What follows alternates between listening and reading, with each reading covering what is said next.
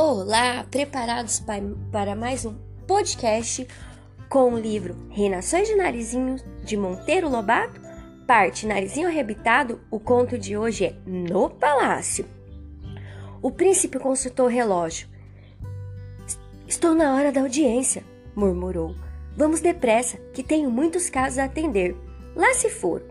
Entraram diretamente para a sala do trono, no qual a menina se sentou ao seu lado como se fosse uma princesa.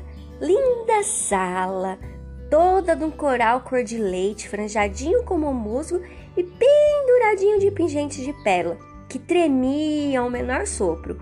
O chão, de nácar furta-cor, era tão liso que a boneca Emília escorregou três vezes. O príncipe deu o sinal de audiência batendo com uma grande pérola negra numa concha sonora. O mordomo introduziu os primeiros queixosos, um bando de moluscos nus que tirintavam de frio, vinham queixar-se dos Bernardos eremitas.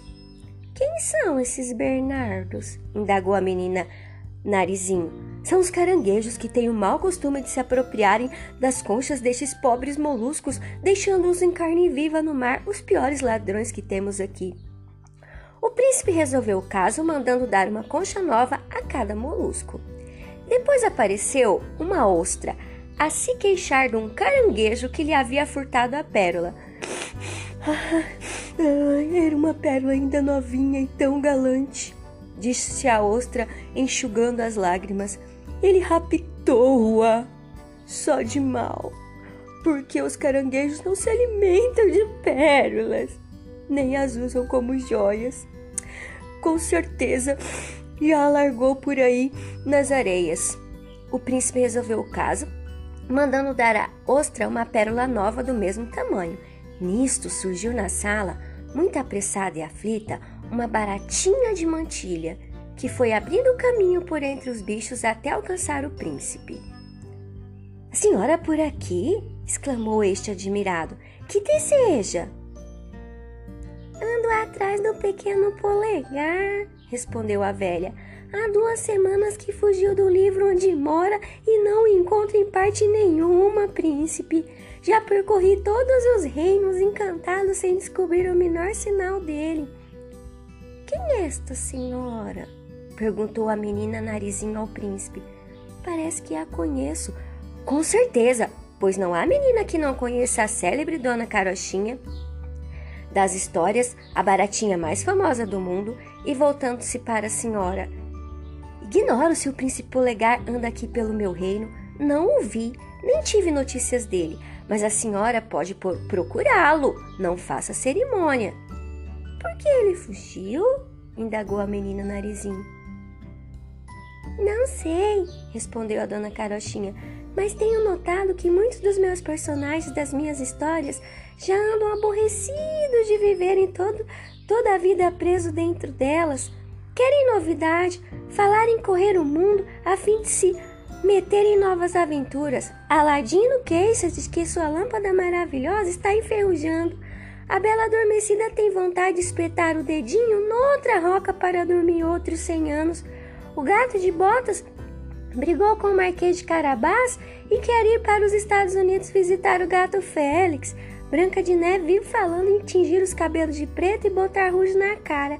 Andam todos revoltados, dando-me um trabalhão para contê-los, mas o pior é que ameaçam fugir e o pequeno polegar já deu o exemplo. Narizinho gostou tanto daquela revolta que chegou a bater palmas na esperança de ainda encontrar pelo caminho alguns daqueles queridos personagens. Tudo isso, continuou Dona Carochinha, por causa do Pinóquio, do gato Félix e, sobretudo, de uma tal menina do narizinho arrebitado que todos desejam muito conhecer. Ando até desconfiada que foi essa diabinha de menininha quem desencaminhou o polegar, aconselhando-a a fugir. O coração de narizinho bateu apressado. Mas a senhora conhece essa tal menininha? Perguntou, tapando o nariz com medo de ser reconhecida. Não a conheço, respondeu a velha, mas sei que mora numa casinha branca em companhia de duas senhoras, senhorinhas corocas. Ah, por que foi dizer aquilo, ouvindo chamar Dona Benta de coroca? Narizinho perdeu as estribeiras. Dobre a língua, gritou, vermelha de cólera. Ela não é coroca, é voz mercê que é. Então, Pilicante que nem mais quer saber das suas histórias emboloradas. A menina do narizinho arrebitado sou eu, mas fique sabendo que a mentira que eu haja desencaminhando o pequeno polegar, aconselhando-o a fugir. Nunca tive essa bela ideia, mas agora vou aconselhá-lo, a ele e a todos os mais, a fugirem dos seus livros bolorentos, sabe? A senhora, baratinha, furiosa, ameaçou-lhe a desarrebitar o nariz da primeira vez em que a encontrasse sozinha. Eu arrebitarei o seu. Eu arrebitarei o seu. Está ouvindo? Chama a minha vovó de coroca? Que desaforo, que desrespeito. Dona Carochinha botou-lhe uma língua, hum, muito magra e seca, e retirou-se, furiosa da vida, a resmungar. O príncipe respirou de alívio ao ver que o incidente tinha terminado. Depois encerrou a audiência e disse ao primeiro-ministro: Mande um convite a todos os nobres da corte para a grande festa que vou dar amanhã em honra à nossa distinta visitante, Narizinho, e diga a mestre Camarão que põe o coche de gala para um passeio pelo mundo do mar. E já! E assim termina o conto No Palácio, da parte Narizinho Arrebitado do livro Reinações de Narizinho.